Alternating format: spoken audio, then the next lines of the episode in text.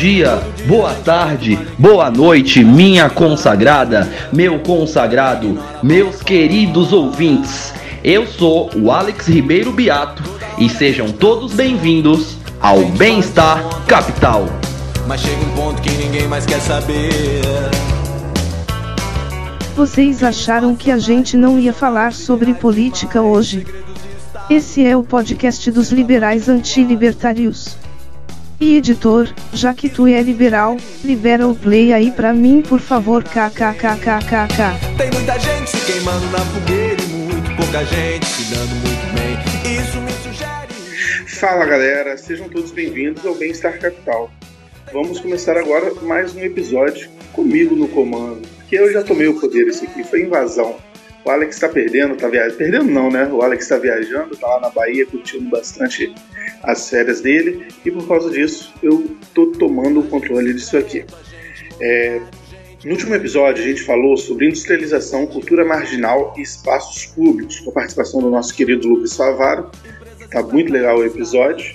É, eu recomendo bastante vocês ouvirem a gente tá com um delay aí de, de, de upar, porque tá, tá tão difícil final de ano. As pessoas tá no ritmo de férias, nem todo mundo tá com acesso legal à internet sempre. A gente pede desculpas, mas a gente tá, mesmo assim, mantendo um conteúdo de alto nível. Nesse episódio, a gente vai falar sobre o marco do saneamento legal, sobre o pacotão do Moro, o pacote anticrime, né? E a gente ainda vai ter a participação do nosso glorioso Daniel Duque. Daniel foi um dos primeiros a participar do nosso podcast como convidado. Ele já já a gente vai falar um pouquinho mais sobre ele, sobre o tema que ele vai falar que é o PISA. Para falar sobre os nossos temas de hoje, a gente tem aqui na bancada do Bem-Estar Capital nosso glorioso Gielson. Oi, povo. E o Felipe Dessoy. E aí, rapaz, como é que tá? Então, sem mais delongas, vamos começar esse episódio. Da empresa sem fins lucrativos. Empresas que lucram demais.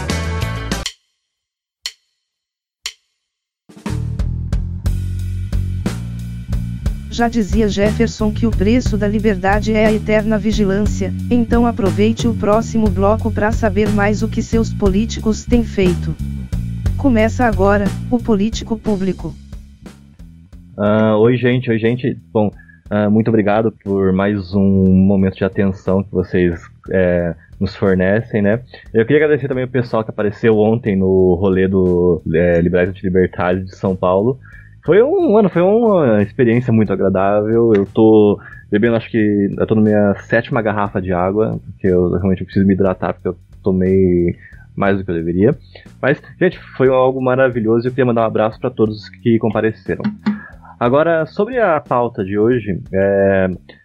isso é uma coisa que realmente eu não esperava, né? Eu não esperava que o marco regulatório do saneamento fosse andar, eu não esperava que o pacote anticrimes do Moro fosse andar, eu achei que a gente fosse parar é, na reforma da Previdência. E essa agenda de reformas sendo tocada a parte da agenda do executivo realmente é algo que me deixa surpreso, cara, porque eu não esperava esse nível de mobilização política, de mobilização legislativa nessa altura do ano. Mas, bom, a gente vai dividir esse ponto em duas partes, né? Que são primeiro o marco regulatório do saneamento, que é algo que a gente já devia ter feito há 30 anos, como eu já disse, e depois a parte anticrime, o pacote anticrime do Moro. Bom, é, a gente já tinha falado sobre esse marco do saneamento antes, porque primeiro ele já tentou ser implementado no Brasil logo no começo do governo Bolsonaro via medida provisória. Medida provisória é essa que não foi votada pelo Congresso em tempo hábil e caducou. Porém, é, dada a urgência do tema, dado que a gente está postergando e procrastinando para regulamentar esse, essa situação há mais de 30 anos, é, uh, foi uh, iniciado um projeto no Senado, que é o Marco Regulatório de Saneamento. Ele foi votado no Senado, foi, é, foi remetido à Câmara, e nessa última quarta-feira, dia 11, o texto base do Marco Legal de Saneamento foi votado e agora está retornando ao Senado para nova votação. O que, é esse marco regulatório do saneamento? É um projeto de lei que altera as regras para a prestação de serviços de saneamento, facilitando a entrada de empresas privadas no mercado e buscando universalizar o acesso a projetos de saneamento, infraestrutura sanitária no Brasil. o texto tem origem de tentativas anteriores, né, de vastas tentativas anteriores, E agora a gente vai continuar uma nova discussão ano que vem no Senado. Bom, a principal medida do projeto de lei é a obrigatoriedade de haver concorrência nas contratações de serviços na área, abrindo caminho para o aumento da participação da iniciativa privada no setor. Como a gente já tinha comentado é, em alguns outros episódios aqui nesse próprio podcast. Se vocês quiserem saber um pouquinho mais de como isso se desenrolou, procurem quando a gente falou sobre saneamento básico. Por ter sido alterado na Câmara, o texto ainda precisa voltar para o Senado antes de partir para a sanção presidencial.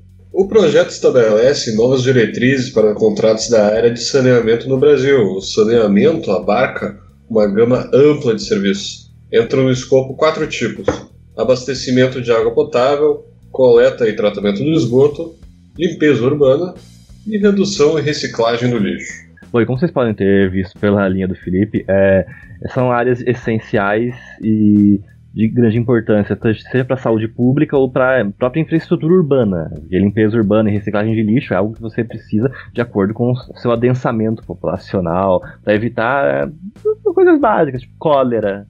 Né? Enfim, uh, Hoje é, tem um déficit muito grande, mas gigantesco, é, de acesso a saneamento e políticas sanitárias básicas no Brasil. 50% simplesmente não tem. Então, tipo, esse é o nível de desigualdade no Brasil que a gente já usou. Tipo, acesso a saneamento é uma boa forma de medir desigualdade no Brasil. É uma forma realista em si. Ah, e qual é o principal é, objetivo desse projeto de lei é viabilizar segurança jurídica e previsibilidade e instrumentalidade de formas para que iniciativa privada, que a própria iniciativa privada ou agentes do setor público possam firmar contratos e garantir que haja recursos para a instauração desse nível de infraestrutura. Tipo, hoje recai unicamente na, no Estado na forma de na federação, né, com municípios, estados e a própria União e não há mais tanta disponibilidade financeira para tanto. A gente precisa de uma injeção de capital. E esse capital está na iniciativa privada. Grandes setores, é, como é, é, organizações financeiras ou fundos de investimento, eles estão dispostos a investir é, nesse setor de infraestrutura sanitária em troca de previsibilidade. Só se houver previsibilidade, só se houver a segurança de que ó, o município não vai poder rescindir ou estipular ou arbitrar novas tarifas ou novas índices de retorno tipo, conforme o, é, a condição eleitoral ou pauta política. Eles querem um nível mínimo de previsibilidade contratual. Esse é o marco regulatório. A, a iniciativa privada ela já participa do, da parte saneamento básico. É, é, meio infundado quando a gente fala que vai privatizar as águas, porque a iniciativa privada ela já pode participar, ela participa de forma marginal. Acho que em, torno de 9% do, das empresas que tratam de saneamento no Brasil são privadas, inclusive elas são responsáveis, responsáveis por 20% do investimento do segmento. Então, é, não é certo você falar que ela vai estar privatizando. O que, que então esse novo marco faz, né? Atualmente, as autoridades locais elas podem optar por firmar o chamado contrato de programa. Essa modalidade permite que empresas estatais que prestam serviços de saneamento sejam contratadas sem licitação. Portanto, não tem concorrência privada. E então, com a obrigatoriedade das licitações e consequente vedação dos contratos de programa, a tendência agora é que haja aumento da participação de empresas privadas no mercado, que é um grande medo da oposição desse projeto. Uh, bom, o governo afirma que isso deve é, alavancar consideravelmente o investimento no setor, porque primeiro ele cria uma condição de investimento, né? Você afasta essa implementação, essa injeção de capital da discricionariedade política. Você não tem mais um governador ou um prefeito é, contratando discricionariamente quem ele escolhe ser o melhor, que são esses contratos de serviço. Agora você pode realmente ter uma licitação, ter uma concorrência ampla, empresas vão disputar pela melhor qualidade técnica, uh, qualidade de preço. Então, Segundo o secretário de Desenvolvimento de Infraestrutura do governo, o senhor Diogo Mack, a previsão de investimento total de 700 bilhões até 2033 por meio desse novo modelo de contrato que está sendo implementado, que é modelo licitatório, né? É, lembrando que o investimento em saneamento já vem se estagnando, ele está no mesmo nível hoje do que era de 2011, e as estimativas são que a gente precisaria do dobro do investimento para conseguir manter a meta inicial de universalizar o saneamento, o acesso à água e esgoto, que era em 2033. Eles ainda mantêm essa meta, todavia é uma meta para muitos especialistas que é, que é difícil de se atingir. Aí a gente vê a necessidade de você ter também investimento privado. Bom, a pedido dos estados e municípios, o texto prevê um período de transição para a obrigatoriedade de licitação de serviço de saneamento, ou seja, não vai ser já é, de cara aplicado isso, mas até 2022, né, se não me engano, tem essa transição e a partir desse momento que você vai é, ser obrigado. Né? Foi acordado que haverá um prazo em que as autoridades locais poderão renovar os contratos de programa por até 30 anos. E também, originalmente, esse prazo era de apenas um ano, mas após negociação ficou para março de 2022. Também até esse prazo poderão ser formalizadas as chamadas situações de fato, quando os serviços de saneamento são prestados sem contrato. Bom, eu acho que essa negociação foi a parte mais é, questionável né, de todo esse modelo é, de votação, jogo político em si. Eu entendo que há realmente interesse, né, ainda mais no Nordeste ou demais setores, em manter os contratos da forma como eles estão hoje. Qual o que motiva esse interesse eu já não posso dizer, mas uh, realmente eu acho que eles só conseguiram é, votação suficiente para implementar esse novo regime por meio da negociação de, ó, esses contratos vão ser mantidos e vão poder renegociar. Ok, ok. Então, mas é, outro setor, é, outro fator central do novo marco de saneamento básico é a criação de metas de universalização de acesso ao saneamento no Brasil, né? Que agora a gente tem realmente um critério. O objetivo é chegar ao mais perto possível do acesso total à população do acesso total da população ao serviço. Né? O Paulo Guedes chegou a dizer que o saneamento vai ser tratado de forma é, essencial em questões de investimento, que a gente vai ter o BNDES à disposição para linhas de crédito, para implementar realmente é, essas empresas que vão ser, vão propor é, as estações elas vão ter o BNDES à disposição, elas vão ter linhas de créditos diferenciadas à disposição, que realmente vai ter um, um total investimento público no setor não tão público quanto era antes e tão temerário quanto era antes no governo Dilma, mas vão ter. Bom, a proposta prevê também que o saneamento básico passa a ser prestado de forma regionalizada. Isso significa que serão montados blocos com cidades que prestarão o serviço do setor em conjunto. Ou seja, municípios vizinhos poderão integrar a mesma licitação. Você não vai precisar de ter uma cidade só e cada cidade vai ter é, uma, uma gestão. Porque se você for pensar também, às vezes tem uma cidade muito pequena e o investimento necessário para fazer o abastecimento é, só naquela cidade pode ser baixo. Então você vai poder negociar por blocos. Você vai ter uma empresa fornecendo água com um bloco de municípios que vão poder integrar essa licitação. É, é melhor um pouco a distribuição. Pode... É, e a separação do, desses blocos vai ser feita pelos estados. E os municípios terão 180 dias para aderir a essas modalidades, contando a partir da publicação oficial da lei. Se os estados não conseguirem montar um bloco a tempo, a União é quem decide qual vai ser, como é que vai ser a divisão. Não, mas eu acho que esse ponto da aglutinação, da regionalização dos serviços, é algo realmente novo, é inovador, porque hoje a gente tem estados e municípios é, à mercê de investimento público, então esses contratos de serviço de pura, pura discricionalidade política. Quando você fala assim, não, eu vou, eu vou é, agir como um político de verdade, vou me associar com outro político e é, vou me associar com outro município, a gente vai criar um, é, um bloco, né, que vai ser mais atrativo para o investimento. Então, tipo, os municípios vão ter que se, é, se mostrar atrativos para investimento, vão ter que se mostrar, não, nós sabemos fazer gestão pública responsável, nós sabemos conversar como seres humanos e estabelecer critérios. E falar assim, ó, invista em nós, por favor, porque nós somos tipo, responsáveis. Tipo, eu acho que isso é um marco de responsabilidade fiscal, cara, que a gente não tinha. Gente, marco de responsabilidade de administração pública. Antes a gente não tinha esse tipo de coisa. Bom, a ANA, a Agência Nacional de Águas, deve desempenhar um papel central no saneamento brasileiro a partir desse novo marco. E por quê? Até a nova publicação da lei, a agência era responsável por regular o acesso e o uso dos recursos hídricos no âmbito da União, como rios que atravessam mais de um estado. E a ANA deve ser a ferramenta usada pelo governo federal para centralizar a regulação do setor de saneamento. A ela cabe, caberá formular as chamadas normas de referência, que orientarão a atuação das empresas prestadoras de serviços e das agências reguladoras locais. Ah, e dentre essas funções, deve entrar no escopo da ANA estão é, também o estabelecimento dos padrões de qualidade e de eficiência que serão adotados no saneamento básico, bem como a delimitação de tarifas a serem cobradas pelos consumidores, então toda a questão regulatória em si. O que é algo realmente interessante, cara, porque a gente está regulando sem criar uma agência nova, né? Que é algo que é meio que praxe do Brasil. Tipo, a gente regula via empresa pública, a gente regula via uma agência nova. Isso não, a gente pegou uma agência que já existia, que era subutilizada, e falou, não, agora você vai ter um rol de competências ampliado. Você vai ser marco regulador de toda a questão de saneamento do Brasil. Isso eu acho que é, mano, sensacional, cara. Tipo, é um sinal de sobriedade. A gente tá aprendendo a posicionar entes públicos de uma forma responsável, sabe? Tipo,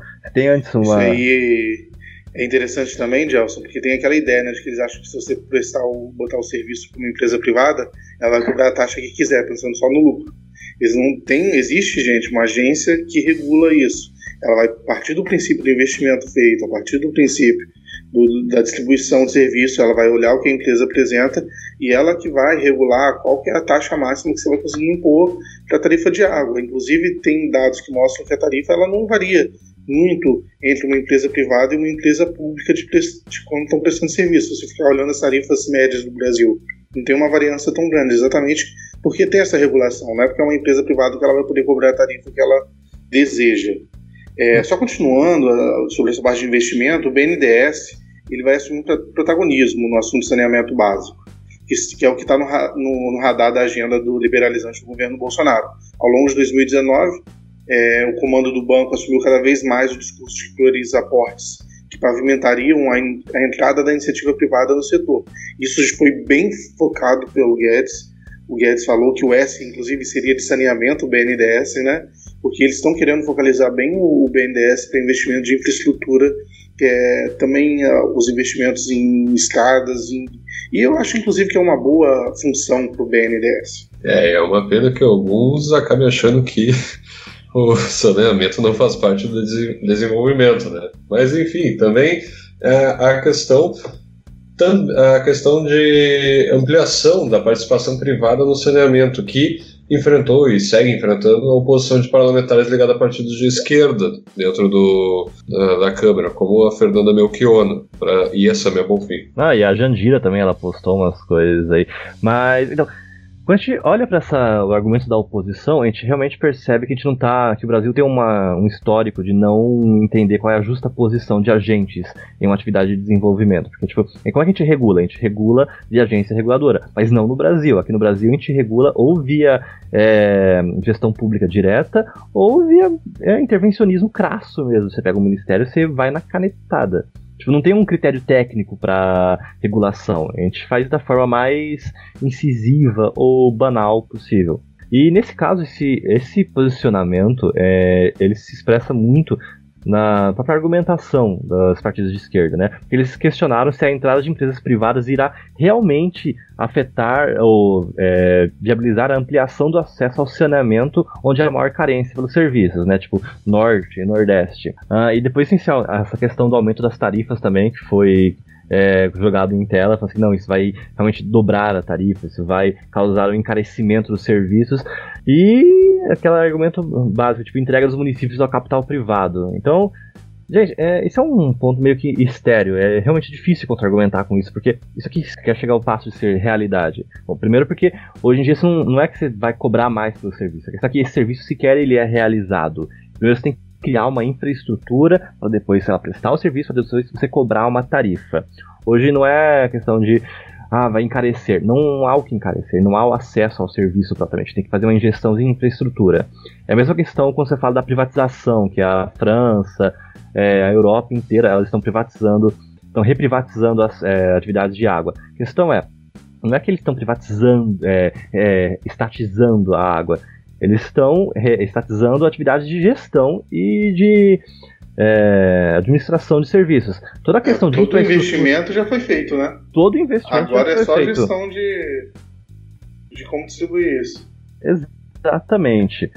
Uh, e quando você para para pensar aqui no Brasil, cara, o que a gente precisa hoje não é só uma gestão responsável da atividade sanitária, de atividade hídrica. Isso a gente precisa também. A gente realmente precisa de critérios técnicos para gestão de recursos hídricos. O que a gente precisa hoje, mais do que tudo, é injeção de infraestrutura em atividade, em serviços essenciais. Saneamento é um deles. A questão é, não tem dinheiro para isso. A iniciativa privada está disposta a investir nisso, de acordo com se o Estado conseguir prover um mínimo de previsibilidade e contratos sóbrios. Agora, esse marco regulatório ele vai permitir uma injeção de capital. Isso não é entrega de, dos municípios à iniciativa privada, gente. Isso, isso, é isso, é a permissão de que municípios contratem a iniciativa privada. Eles vão ter o controle, eles vão ter é, crivo discricionário, eles vão poder dizer não. A questão é, você quer que o município diga não? É empoderamento dos municípios, gente. Não tem nada de privatização.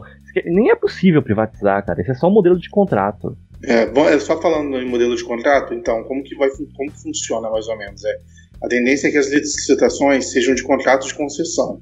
Ou seja, o governo ele deve ceder às empresas o direito de explorar as atividades de saneamento por um prazo pré-estabelecido. Eles colocam lá, você vai poder explorar essa, essa atividade por 20 anos. É igual eles fazem com rodovia também, você explora por 20 anos.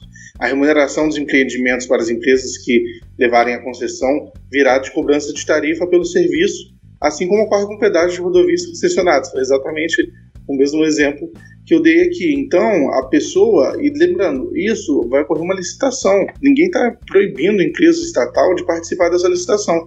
Só que essa empresa ela vai ter que mostrar um plano factível de que ela vai ter a capacidade de fazer o investimento necessário e que ela vai ser eficiente, que ela vai ter uma boa gestão. Existe empresa pública de boa gestão no Brasil. Você tem município do, Brasil que tem é, saneamento básico público que tem é, bons números. Só que você não pode cair nesse, é, vamos dizer, no, no maniqueísmo mesmo de achar que só o público é bom e o privado é ruim. Dá para ter os dois bons e a gente, a grande vantagem desse ponto nesse momento é que a gente está sem poder de investimento público e, o, e, a iniciativa privada tem esse investimento, tem esse poder. A gente não pode ficar é, pensando né, tanto nessa parte ideológica de ter que ser público, enquanto tem gente que está é, bebendo água com cocô, entendeu? Você tem que, tem que botar prioridade. Mesmo se encarecer um pouco a tarifa, vale a pena você fazer esse investimento agora, que é um assunto do século passado que a gente ainda não superou. Sim, tanto é que o patamar de atendimento dos municípios brasileiros está gerando em torno, tá, em 83,5%. Isso só tem abastecimento de água tratada.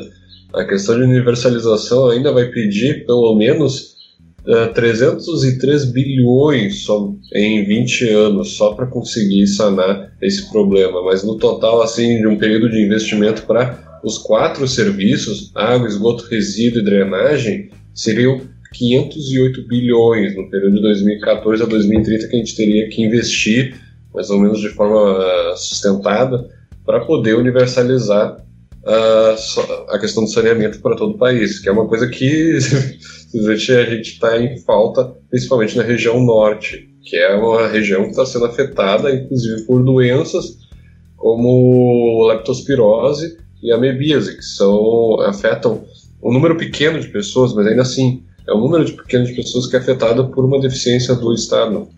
Bom, é, o cenário, a gente já, acho que a gente fez um bom factual, uma boa análise da conjuntura, né? Realmente, é, a gente precisa de um modelo é, que viabilize esses contratos, a gente precisa de um modelo que apresente um caminho para que municípios contratem com iniciativa privada ou, com, ou façam parcerias público-privadas ou análise de cogestão.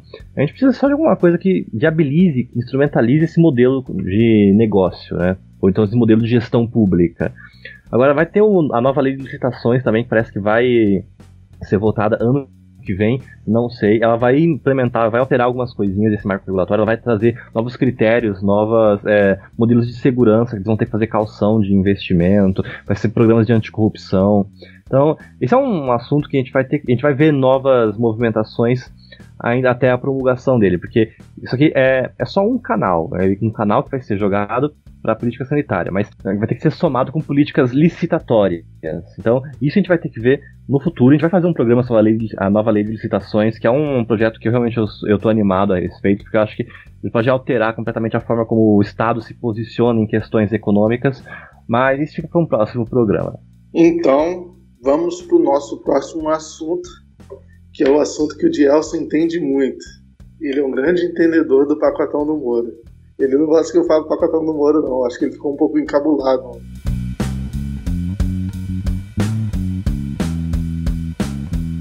É, então, nessa última fase, esse último período do ano da agenda de reformas, a gente também foi surpreendido com esse pacote anticrime do Moro, que realmente eu não esperava que ele fosse aprovado esse ano, mas por incrível que pareça, o Congresso estava proativo, e acho que essa agenda do Lula livre, ele sair, também deu uma agilizada né, na pauta, e a gente conseguiu a aprovação do pacote anticrime, que são aquelas 10 medidas contra a corrupção que foram alteradas, que foram.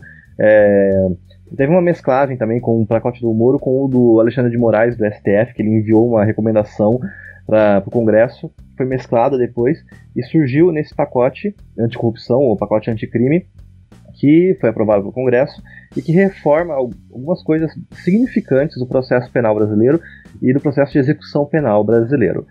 Uh, agora, quais as principais mudanças? É só para deixar é, exemplificado, ou deixar registrado. Bom, primeiro o ponto que foi o ponto mais debatido, que eu tinha uma certa esperança ou uma aprovação, foi o plea bargain, que é, é acordo, que é a política de negociação de pena. É, ele foi retirado do projeto. É, parece que o Freixo também ele teve uma mão nisso. Eu vi o Daniel Duque falando a respeito também, é, que foi uma boa exclusão, particularmente eu não concordo. Eu, eu vi, tipo, eles falaram que o bargain tinha o potencial para dobrar a situação carcerária do Brasil. Particularmente eu não sei de onde ele tirou esse número, porque eu não entendo como é que. Tipo, hoje no Brasil a gente não tem é, o índice de quem vai começar a cumprir pena em regime fechado. Então, tipo, hoje a gente tem 40% de presos provisórios e cautelares. Agora, se você pega esses 40% e converte em condenação, você não, não significa exatamente que eles vão ter, eles vão começar o regime inicialmente em fechado, eles vão ser condenados em mais de oito anos. Então realmente eu não entendi onde vem o dobrar. Eu acho que eu não sei se vai diminuir, mas ao mesmo tempo eu não sei se vai aumentar. Então, é algo que, mas particularmente eu acredito que só de trazer um nível de severidade para o pro processo penal já é algo substancial, já é algo que pode ser considerado efetivo em graus de imputação de pena. Mas Uh, esse plea bargain talvez volte no Senado, não sei. Talvez entre no código de na, no código de processo penal, que também tem um projeto paralelo. Tem outras PECs, tem outros uh, tem uma infinidade de projetos que pra, ainda dá para incluir esse modelo, esse instrumento processual penal. Uh, outros principais pontos que foram é, alterados. Então, a endurecimento de condições para progressão de pena, Uh, a criação do juiz de garantias, que é algo que já existia informalmente, né? ainda mais em comarcas grandes como São Paulo, a gente tem tipo, o juiz do DIPO, que é o Departamento de Inquéritos Policiais, que é um juiz, entre aspas, que age como um juiz de garantias, que ele fiscaliza a atividade do inquérito policial. Hoje a gente vai oficializar a existência desses juízes. Uh, o aumento de, é, aumento de pena para crimes de difamação em redes sociais, que é um, óbvio, resultado de fake news e etc., de aumento da politização das mídias sociais, uh, o aumento de pena máxima de 30 para 40 anos, a criação do Banco Nacional de Perfis eh, Genéticos e Balísticos, que é algo que realmente é algo uh, benéfico, ele vai criar, ele pode ter um impacto na redução de subnotificação de crimes, a permissão para o confisco de recursos angariados com crime organizado e a corrupção, ele, melhor, ele melhora ou facilita né, a, a, a, apropriação ou não, a desapropriação de bens obtidos com proveito da, em decorrência de atividades criminosas. A alteração da sistemática de controle de pedidos de arquivamento, que hoje, tipo, o juiz ele pode dizer não, eu não quero que um processo, uma, uma denúncia ou uma investigação seja arquivada. Agora esse crivo está mais na mão do Ministério Público. Se o Ministério Público falar, não, eu não quero isso, eu acho que isso não tem requisitos suficientes para ser arquivado, ele tem a palavra final, pode ser recorrido depois, mas isso afasta um pouco a figura do juiz do processo inquisitivo, né? O juiz não decide mais que o que vai ser investigado, ele só decide se vai ter requisitos objetivos suficientes para ser investigado ou não. Uh, teve uma mudança também nas medidas cautelares, especialmente a prisão preventiva. Ela cria novos crivos que dificultam ou trazem um grau de sobriedade melhor né, para a imposição de medidas cautelares. Você cria um modelos de informante do bem também, que se permite a denúncia sigilosa ou a denúncia é, instrumentalizada, tipo canais de ouvidoria para crimes de corrupção dentro da administração pública. Ah, ela estabelece um devido, tipo, um dever de motivação das decisões penais, ela impõe que juízes fundamentem melhor ou fundamentem com mais critérios eventuais decisões, e para alegria é, da nação, ela tem, permitiu a execução provisória da pena em condenação por tribunal do júri. Porque hoje a gente tem essa discussão se realmente é, a pessoa pode começar a cumprir a pena a partir da, do segundo grau a partir de condenação. Para crimes comuns, está em discussão ainda. O STF mudou de opinião de novo. A gente fala que não agora só por trânsito em julgado. A questão é, para o júri, por conta de ser um, um, processo só contra crimes dolosos contra a vida, por conta da, do aspecto moral do júri, né, que é um conselho de sentença, é, hoje, se uma pessoa for condenada no júri com sentença igual ou superior a 15 anos, ela vai começar a cumprir imediatamente a pena. Então, realmente é algo, é um divisor de águas, porque crimes dolosos contra a vida vai ter um impacto social diferente, vai ter, é, vai atender a, a demanda de alguns setores da sociedade. Agora, um ponto que eu queria deixar claro é que é, essa agenda de anticorrupção, essa agenda anticrime, ela é um resultado crasso das eleições passadas, da eleição presidencial, da eleição de governador, que realmente foi uma eleição pautada pela agenda de segurança pública. O Bolsonaro, ele realmente ele tem essa agenda no âmago dele, ele, tipo, ele foi eleito em cima disso. A maioria dos governadores hoje em dia de direita foram eleitos em cima de uma agenda anticrime. Uh, mas eu não vejo nesse projeto de lei alguma coisa de aspecto preventivo. Eu vejo é, alteração de processo de instrução penal, alteração de processo de execução de pena. Mas eu não vejo nada de preventivamente. Eu não vejo nada que fale, não, a pessoa vai estar tá mais segura.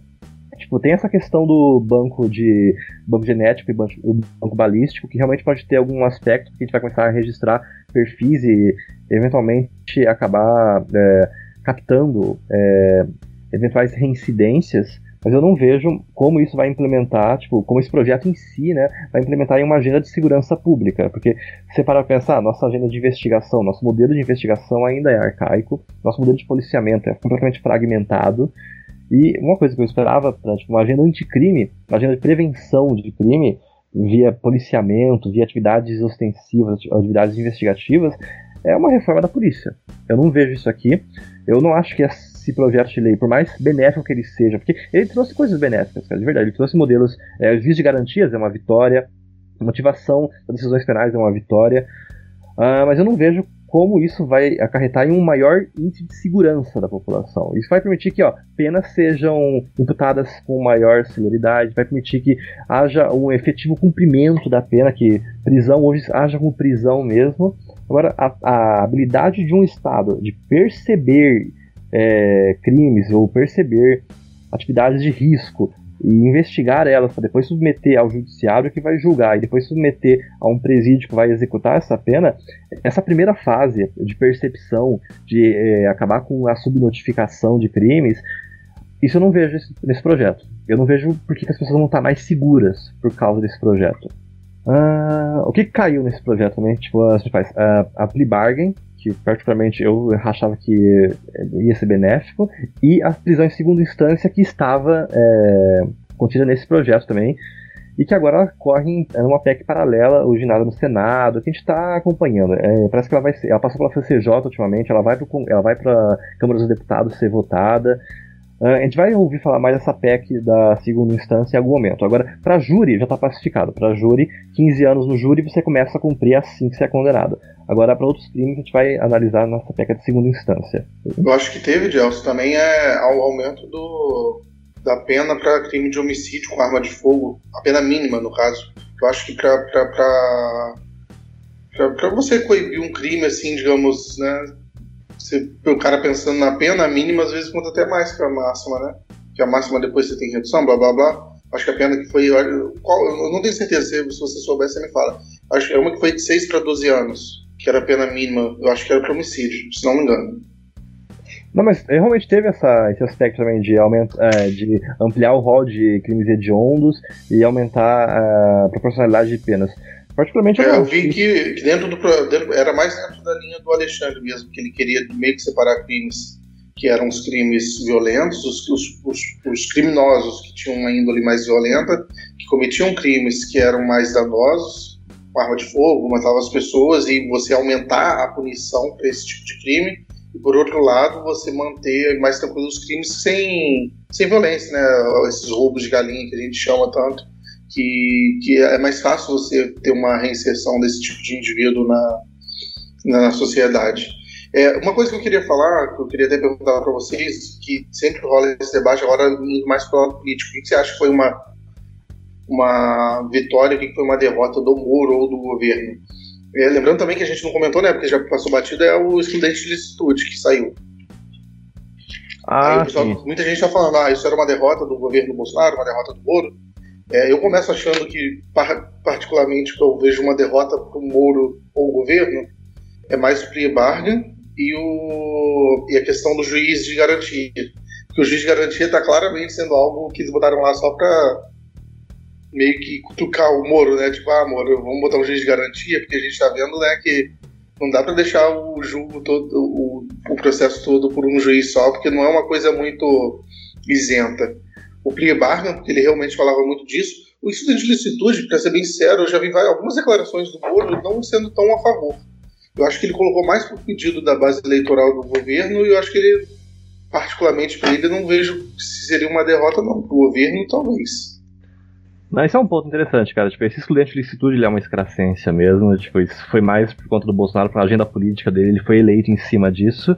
Agora, o plea bargain, novamente, é, eu tinha uma esperança, eu realmente acho que isso podia ser algo, tipo, um divisor de águas na, na- nos critérios de imputação de responsabilidade no Brasil. Os- as consequências, eu não acho que elas ficaram claras. Tipo, o que aconteceria se o plea bargain fosse implementado no Brasil? Eu não acho que a gente realmente lidou, é, aceitou lidar com essa, essa discussão. Acho que ela foi bem superficial. Eu, eu torço para que ela volte em algum momento em um novo projeto de lei. Mas, com relação ao juiz de garantias, cara, ele já existe no Brasil, cara, de verdade. Tipo, já existe no estadual há muito tempo. Minas Gerais tem, São Paulo tem há acho que 15, 20 anos, que é o DIPO. A questão é, o Moro, é, ele era juiz federal. Mano, a Justiça Federal não foi feita para lidar com criminalidade, enfim. Eles não. A criminalidade na Justiça Federal, tipo, ju, é, julgamentos de crimes, é algo ínfimo comparado com outras questões tributárias ou é, aspectos de INSS, etc. Crime tributário, realmente, a Justiça Federal não foi feita, não foi desenhada para julgar crime. E isso é, ficou muito crasso com relação a crimes de corrupção que eles vão para Justiça Federal. E isso acontece nesses mega eventos que a gente está acostumado a lidar. Mas você vai para criminalidade de massa, para criminalidade tipo, cotidiana, aqui realmente impacta a vida de um indivíduo, tipo roubo, é, assalto, patrocínio, homicídio, eles já vão para o DIPO, que é o de, Departamento de Inquéritos Policiais aqui em São Paulo, ou, ou seja, os nomes que eles têm em determinadas outras comarcas, em outras regiões, e nisso eles já agem, entre aspas, como um juiz de garantia. Isso já existe na grande maioria. Tipo, pega o TJ de São Paulo, que é o maior tribunal do mundo. Eles já têm é, um DIPO, cara. Eles têm um DIPO funcionando, um juiz de garantias informal, é, julgando e regulando atividades policiais, determinando arquivamento, determinando é, prosseguimento de ações de investigação fiscalizando investigações né, há muito tempo e é uma vitória. Realmente é algo que foi bem desenhado, foi bem construído e agora está sendo implementado em rede. Está sendo implementado em rede nacional via Código de Processo Penal. Bem, aí eu acho que depois de todo esse monólogo, cabe aqui a questão, né? Gelson, você que viu a protuberância desse pacote, você que viu o tamanho do pacote do Moro, o pacotão do Moro, como a gente está chamando tanto aqui. o que é que você achou do pacotão do Moro? É positivo ou negativo? Só em uma palavra. Positivo. Então tá aí, o Gelson gostou do pacote do Moro. Meu Deus do céu, mano. Mas Finalizamos o eu, te, eu, eu, eu tenho minhas críticas, eu tenho minhas críticas. Mas uma coisa que eu realmente eu gostei de rir. É, né, Gelson? Porque também não dá pra ser tudo mil maravilhas, né? O, o pacotão lá tem aqueles pontos interessantes e tal, mas às vezes não é tão efetivo na hora lá de, né, de se aplicar todo o processo. Na hora do vamos ver, o pacotão às vezes pode, pode dar ruim, né? Deixar um pouco a desejar, né? Nem, não é todo dia que, que depende. Mas agora falando sério, depende de outras características, né? A gente sempre tenta mudar muito o legislativo sem se atentar à parte de exatamente da, de efetuar o processo, né? A gente tem muitas leis que na, na prática, na teoria, são muito, são muito boas, mas na hora de aplicar elas, elas acabam não é, funcionando, às vezes por falta de pessoal, às vezes os processos né, muito lentos, então é, eu também vejo como jazz como algo positivo, só que acho que não é só isso, né? Só deixar claro que isso aí não vai resolver o problema de criminalidade no Brasil. Não, esse, é, não, exatamente isso. Ele não se propõe a resolver o problema de criminalidade. Tipo, ele não é um pacote anti-crime, ele é um pacote anti-impunidade, porque ele viabiliza canais e instrumentos para você imputar uma responsabilidade penal e executar uma pena. É, tipo, ele melhora a execução penal, da, ele melhora a execução da pena e ele me, e dá critérios para imputação de responsabilidade para você sentenciar. Agora, não tem nada que, com exceção desse banco de dados, banco genérico, é, banco genético e banco balístico, que, a, que fale, ó, vamos melhorar a percepção do crime. Isso aqui nada que melhora a percepção de crime, cara. Nada que melhora, tipo, critérios de investigação em si. Eu acho que não é um pacote anticrime, é um pacote anti-impunidade. É isso, gente. Aqui a gente viu a opinião do nosso mestre em direito de Elson, cara que entende de, de, do assunto, né? Do direito, obviamente. Bom, gente, esse episódio vai ser grande. A gente vai falar agora sobre um outro assunto. A gente teve diversos temas importantes essa semana. É, o próximo assunto é o PISA, o resultado do Brasil na, na, na prova do PISA, né?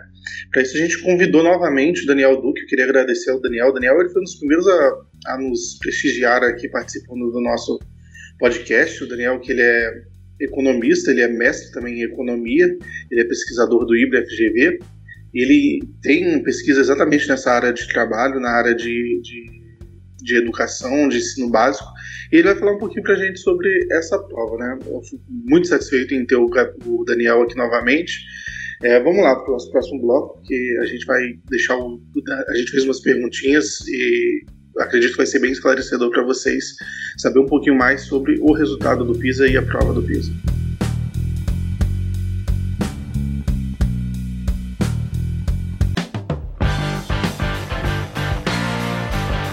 Vim aqui lembrar que agora ouvirão um especialista sobre o assunto. Pergunte para quem sabe.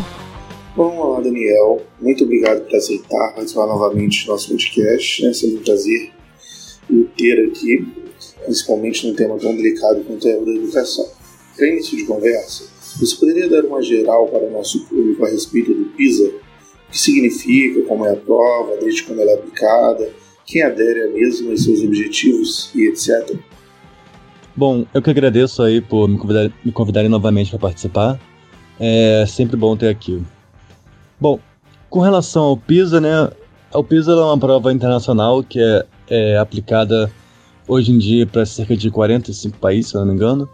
E, bom, ela começou a ser aplicada nos anos 2000, focando na OCDE, mas o Brasil desde então já participava da, dessa prova. E ela, ela é aplicada para estudantes de 15 anos, ou seja, tem que estar na escola, tem que ter 15 anos, independentemente de onde ele está na, na série, assim, se está no primeiro ano, na oitava série ou até antes, isso não, não, não importa muito. Agora, ela é feita assim, o objetivo dela é justamente avaliar a qualidade da educação desde, assim, na, na questão de leitura, na questão de matemática e na questão de ciências é basicamente, enfim, o que a gente busca olhar para essa prova é quão, quão bom estão nossos sistemas educacionais né, em, comparativamente aos países.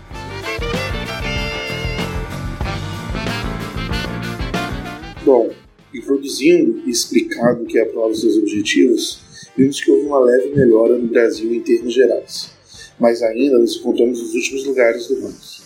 Algumas pessoas dizem que o resultado é um pouco melhor do que parece, considerando que no período houve a inclusão de uma quantidade significativa de alunos que estavam fora da escola. Como você avalia o resultado geral e essa análise um pouco mais qualitativa? É, é, é preciso se esforçar bastante para dizer que está um pouco melhor, mas assim, é, é bem verdade que nos últimos 10 anos, 10, 20 anos, a gente está não só a, gente chegou a incluir muita gente até o final dos anos até o final dos anos 90 nos anos 2000 também a gente começou a incluir muita gente universalizou o ensino até ali os 7 anos até até os acho que 13, 14 anos 13 anos. E no, entre os 14 e 17 anos a gente tem bastante gente mas tem ainda entre 10 e 15% fora da escola nessa faixa etária e além disso, muita gente melhorou a relação de idade-série, né? Isso foi realmente uma melhora que a gente tem tido muito tempo. É, então, a, os níveis de aprovação melhoraram, tem, tem certos avanços que tendem a piorar a nota porque está incluído mais gente. Isso é verdade. Mas não. Enfim, não, acho que não altera o quadro de que a gente está com uma educação estagnada, uma qualidade muito ruim. E, enfim, só pior do que a Argentina na América Latina. E não só isso, nos últimos, é, dois, nos últimos dois ou três pisos, a gente tem perdido posição na América Latina. A gente está já, em, como eu falei, está em penúltimo lugar. Antes estava atrás do Uruguai, do Chile e do México. Agora está atrás também da Colômbia, do, do Peru, do, é do não, do Paraguai, Peru, Paraguai e enfim, só na frente aí da Argentina.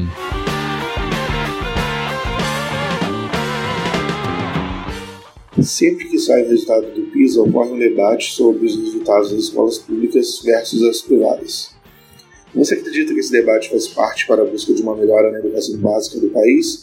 Ou isso acaba mais atrapalhando a busca de uma solução concreta para o problema? Qual deve ser o foco das políticas públicas nesse segmento? Olha, escolas privadas elas atendem a cerca de 15% da população. Eu acho que tem estados e que tem uma tradição maior de uso da escola privada, como o Rio de Janeiro.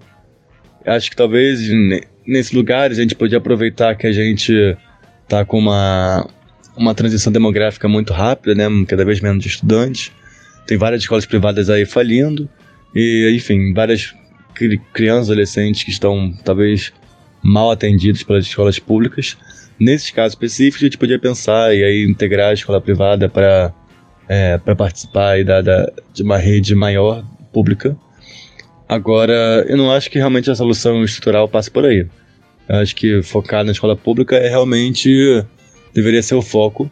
Enfim, se a gente for ali para o Nordeste, para o Norte, onde estão os piores resultados, né? Justamente a maior parte da rede é pública, é um percentual muito pequeno privado. Enfim, o que mostra que realmente a gente tem que olhar para as escolas públicas. Enfim, é... agora, como eu disse, eu não, eu não vejo nenhum problema da gente também olhar para a escola privada em situações específicas, talvez alguns estados específicos. É só uma questão de que talvez, assim, o problema geral ele tem que ser focado na escola pública.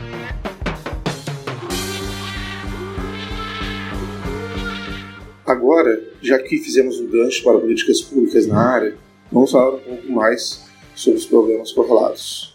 O Ricardo Paz Barros, economista-chefe do Instituto Senna, professor do INSP, recentemente publicou um, abre aspas, diagnóstico da educação, fecha aspas, que concluía que o grande problema da educação no Brasil é o ensino médio. Análises mostram que o número de, de estados que estão sendo capazes de atingir as metas do IDEB no ensino médio é muito menor que o número com relação ao ensino fundamental.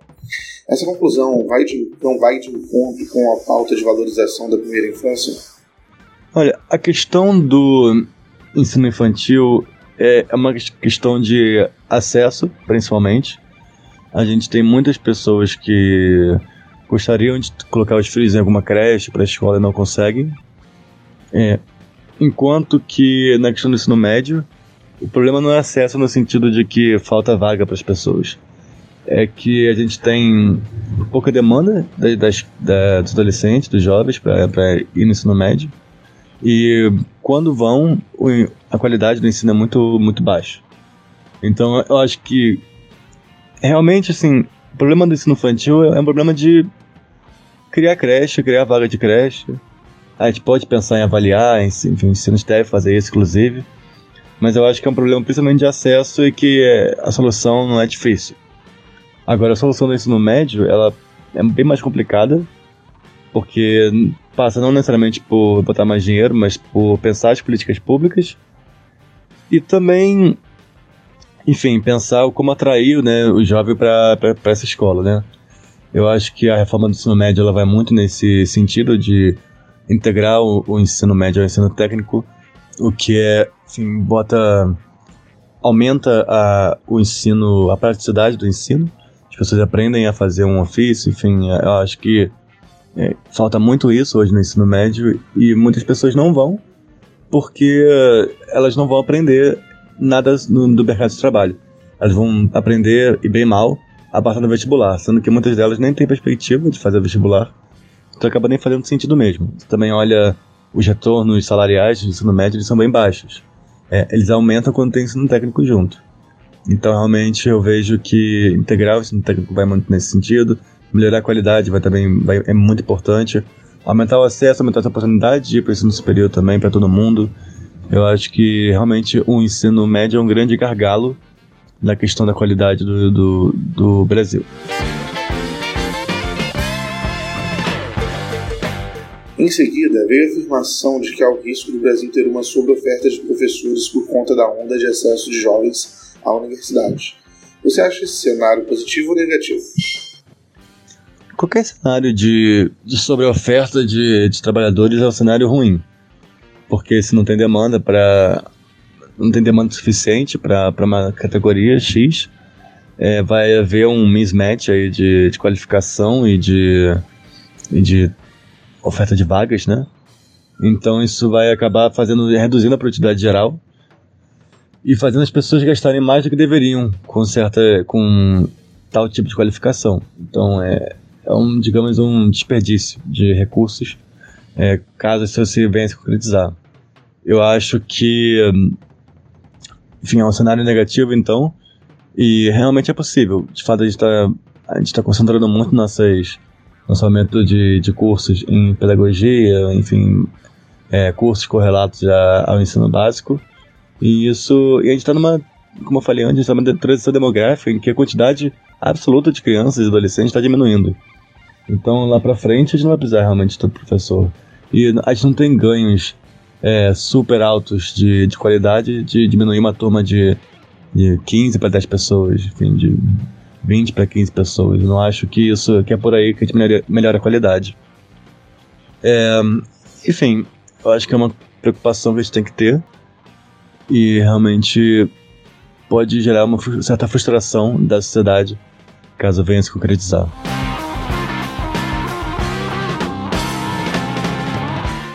A atualização das grades educacionais virou uma discussão constante na política educacional brasileira. Em cenários de certeza em que não sabe quais as prioridades da próxima geração, quais seriam os melhores critérios para a reforma de uma grade educacional? Olha, a grade educacional ela é também um problema seríssimo, né?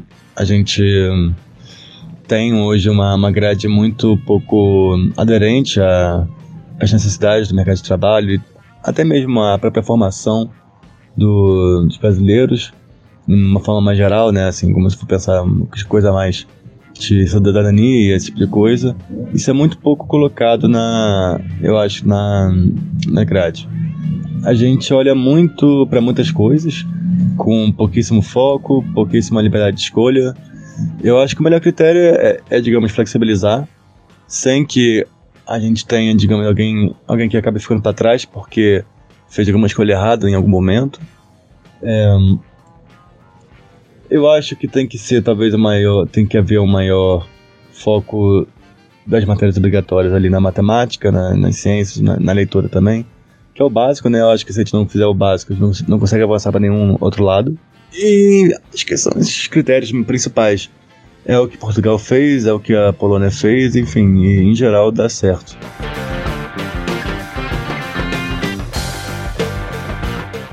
Para finalizar, como você considera a atuação do atual Ministério da Educação, fugindo um pouco das polêmicas, mas sim o corpo técnico?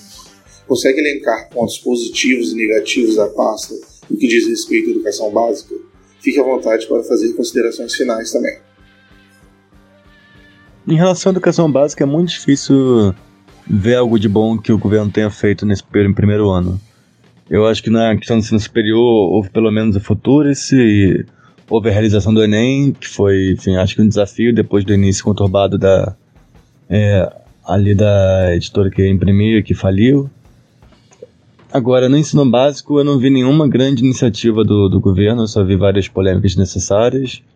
É, uma tentativa de empurrar uma agenda de costumes que é totalmente, enfim, fora de, de importância. Acho que ninguém hoje, nenhum bom especialista em educação, vai elencar questões morais de costumes como um problema da educação básica. É, enfim, não teve nenhuma discussão séria do governo sobre o Fundeb, que vai esperar no ano que vem. Eu acho que hoje essa deveria ser a maior prioridade de qualquer governo desde o primeiro ano de. do primeiro dia de gestão. E não foi discutido. E acho que agora a gente tem que pensar assim, um caminho para o futuro, realmente a gente pensar como multiplicar as boas práticas que têm acontecido no Brasil afora, várias redes municipais com mais ou menos recursos. É, tem vários tipos de políticas que poderiam ser dotadas, poderiam ser é, incentivadas a serem adotadas, que enfim não está se fazendo. E está um pouco numa paralisia, nem sem saber para onde ir, atacando vários fantasmas. E com isso gente não vai para muito para frente, né? Acho que é essa é a mensagem final que eu poderia dar, infelizmente.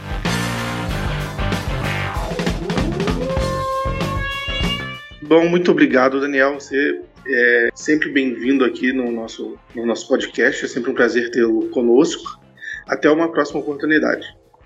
Vamos agora para o nosso último, último bloco, que são as rapidinhas.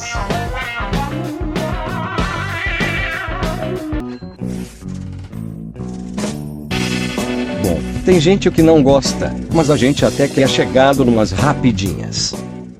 Rapidinha número 1. Um. Lula precisa pregar a pacificação do país e o PT deve ajustar discurso, diz Rui Costa. Cara, esse, essa entrevista do Rui Costa realmente eu achei sensacional, porque ela expõe tipo, a fragmentação da base política é, do próprio PT no Brasil em âmbito federal, ou mesmo em âmbito estadual. Que o Rui Costa é o governador é, da Bahia, né? Ele foi reeleito com 75% dos votos em primeiro turno, realmente é uma façanha. É, o pessoal realmente gosta dele ali. Nordeste realmente gosta dele ali. E ele deixou claro, não, ó, eu sou do governo, eu tenho um compromisso com a responsabilidade fiscal, e eu gostaria que meu partido parasse de falar porcaria, cara, e começassem a ajustar o discurso econômico, porque, ó, ele, ele vai abrir a, o capital da, da agência de águas deles, né, com esse marco é, regulatório da MP de saneamento. Ele participou da negociação da MP de saneamento.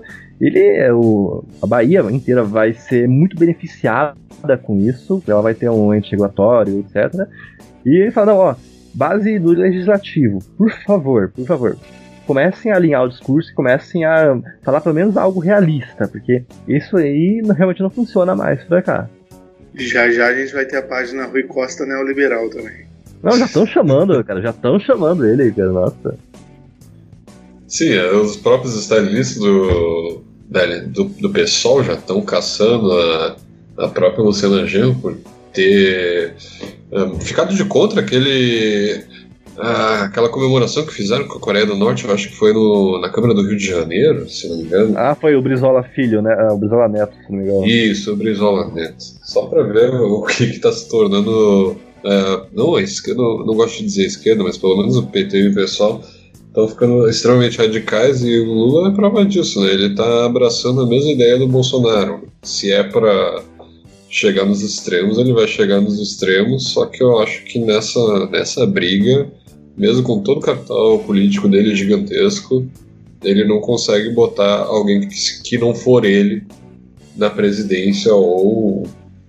Bem, na presidência eu tenho certeza, essa eu já não tenho tanto, né?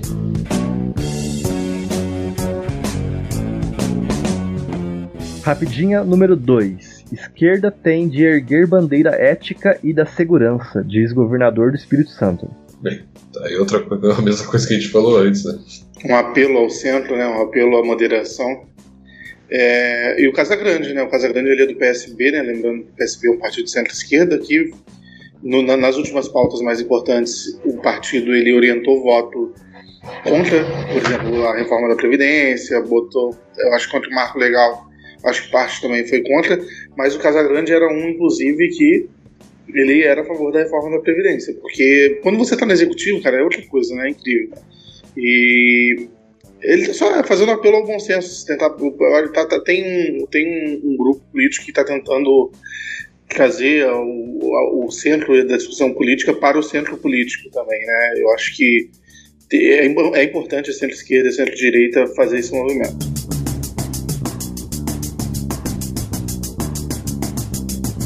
Uh, rapidinho número 3. Com Bolsonaro longe do Planalto, Mourão recebe representantes de Cuba e da Argentina. Então, o Mourão está sendo meio que o pivô nessa história que o próprio Bolsonaro criou de não querer enviar ninguém para a posse do Fernandes na Argentina E por si só já é um grande problema. Ele é o nosso. A Argentina é o nosso grande parceiro comercial, independente de quem seja o presidente lá. Então, não foi o PT que meteu força, não foi nenhuma força invisível ali que estava simplesmente fazendo o Bolsonaro uh, levar alguém para a posse do Fernandes. Foram o setor empresarial que de perto do governo que estava colocando pressão, porque, como eu disse, a Argentina é o nosso terceiro maior parceiro comercial. A gente não pode simplesmente uh, dar a louca, virar as costas e fingir que ninguém se elegeu ali.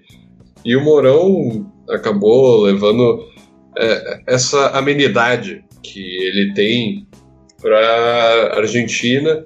E como a gente pode ver, e agora ele tá, essa esse mesmo papel de, de puxar para o centro, ele está levando também para representantes de Cuba, que obviamente o Bolsonaro nunca vai querer receber. É, eu tenho visto o Mourão como ele está fazendo a parte, digamos, bem entre aspas, de suja das relações internacionais, né? A parte que o Bolsonaro não quer botar a cara para fazer, que é a parte de sentar e conversar com os comunistas, blá blá blá. Ele está fazendo isso porque ele sabe que isso é importante. Aí não, vai aparecer no holofote que o Mourão se encontrou com esse pessoal, né? Mas é, politicamente é, o Bolsonaro é o cara que dá porrada e o Mourão vai lá dar o beijinho. Né? fazendo os afagos ali com os, os, as desavenças ideológicas. É, dentro da, da diplomacia não, não, existe essa de ignorar. Os, quando você tem um inimigo, é, você tem duas formas de confrontar isso. Você tem o diálogo, você tem a guerra. Obviamente a guerra não está nem um pouco na mesa. Então sobra o diálogo. E dentro do diálogo a gente não pode simplesmente virar as costas nunca. O que a gente tem dentro da diplomacia, que vários diplomatas falam, assim, um chavão que foi muito famoso durante a Guerra Fria, é que a gente tem que conversar com os russos, que é uma forma de dizer, tipo, a gente tem que falar com o outro lado, não tem como fazer as coisas sem conversar com o outro lado. Então, o Mourão está fazendo bem esse papel, que deveria ser do presidente, apesar de, de eu ser extremamente contra a diplomacia presidencial, inclusive a diplomacia presidencial foi muito utilizada pelo Lula, que deveria ter sido melhor explorado pelo Bolsonaro e que o Temer, por ter, ter tido pouco tempo, talvez não tenha explorado, mas ele, o meio que seguiu a linha do FHC, que não foi. Uh, teve uma diplomacia até que boa, mas não foi uma diplomacia, assim, como posso dizer, muito frutífera além da parte econômica, assim, para ter um prestígio como a gente queria, que a gente almeja já há anos, de conseguir um assento na uh, no Conselho de Segurança, assim sendo.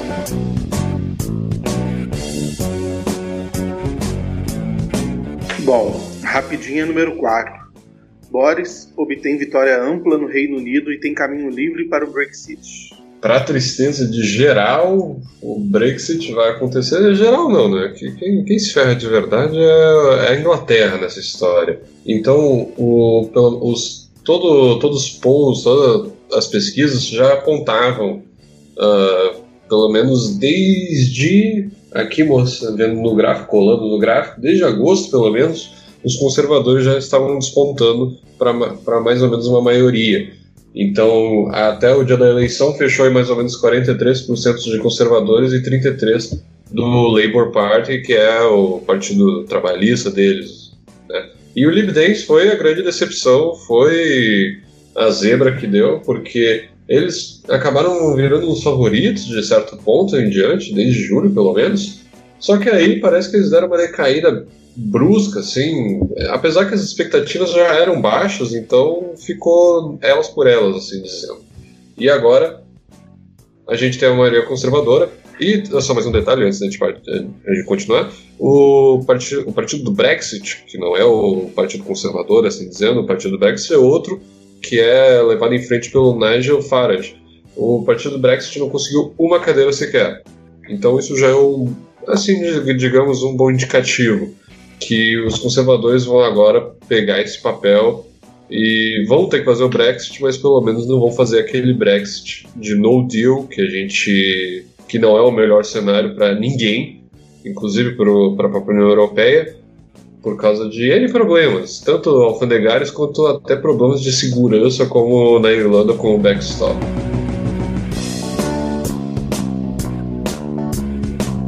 Uh, rapidinha, número 5. Selic é reduzida para 4,5% pelo Banco Central e atinge mínima histórica. É, tá na hora de largar fora o, o tesouro direto. Não, isso Tá não é difícil verdade. ser rentista nesse país, hein? Não, mas isso é um ponto interessante. Agora o Brasil, a gente está oficialmente fora do top 10 de países com maior índice de juros, é, taxa de juros do mundo. A gente está tendo um problema um pouquinho também por, com relação a como captar investimento, né? Porque com um juro tão baixo. ah, Fuga, né, de dólar. Ah, como? Foge de investimento, né? A pessoa deixa de investir aqui. né? Você tem um juros baixo aqui, você tem um juros baixo nos Estados Unidos. Você vai investir onde? Qual é o mercado que se te dá mais confiança? É, eu vi, inclusive, que parte da fuga do dólar do, do Brasil que vem ocorrendo esse ano vem por causa disso. Sim, mas, cara, é uma, é uma, uma consequência, né? A gente tem é, juros sim, de. Não, a gente tem juros de país sério agora, a gente tem que, ter- tem que começar a agir como um país sério economicamente, tem que começar a apresentar expectativas, confianças. Mas, ah, pelo que eu tô vendo, a gente vai conseguir é, redistribuir é, esse ganho tipo, é, de uma forma mais sustentável, porque eu tô vendo que os contratos imobiliários vão ser renegociados, a Caixa, ou não, o Bradesco e o Itaú já estão seguindo essa taxa de 4,5 e a Caixa Econômica Federal já se disponibilizou a renegociar contratos de financiamento que ela já tinha é, feito com juros de 6 a 8%. Então realmente a tá, isso vai se reverter em um ganho para a sociedade.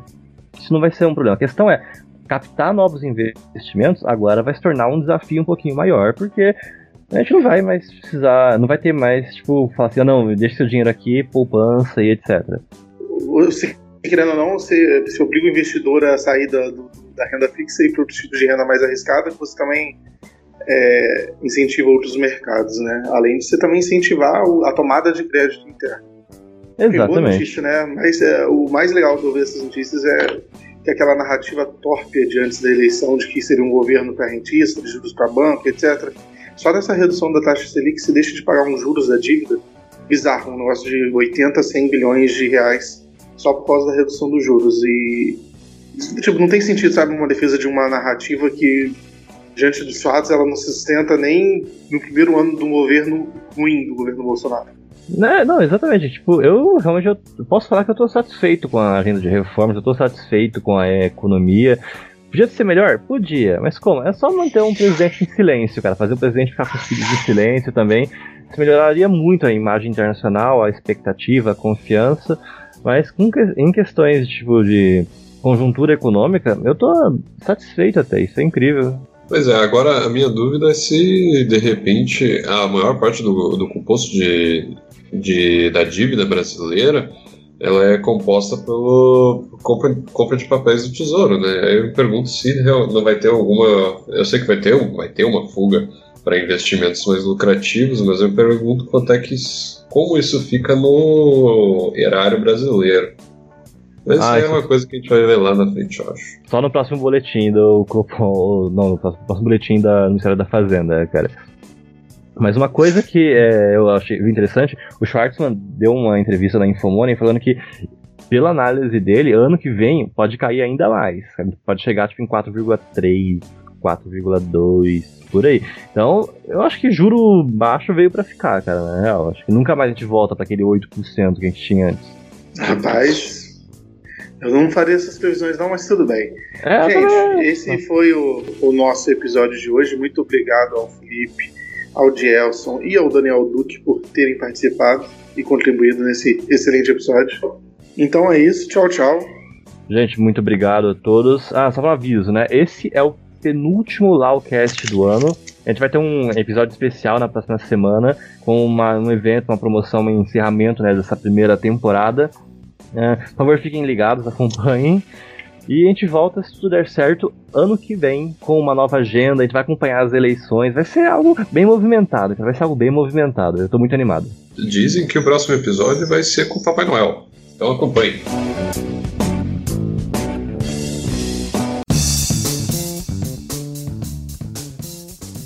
A fim de melhorar a qualidade do nosso podcast, investir em publicidade e pagar o agregador para manter o áudio disponível 24 horas por dia para todos vocês, queridos ouvintes. Nós, do Bem-Estar Capital, temos um financiamento coletivo, sendo possível doação a partir de um real. Digite www.padrim.com.br barra liberais antilibertários e nos ajudem da maneira que vocês quiserem e puderem contribuir.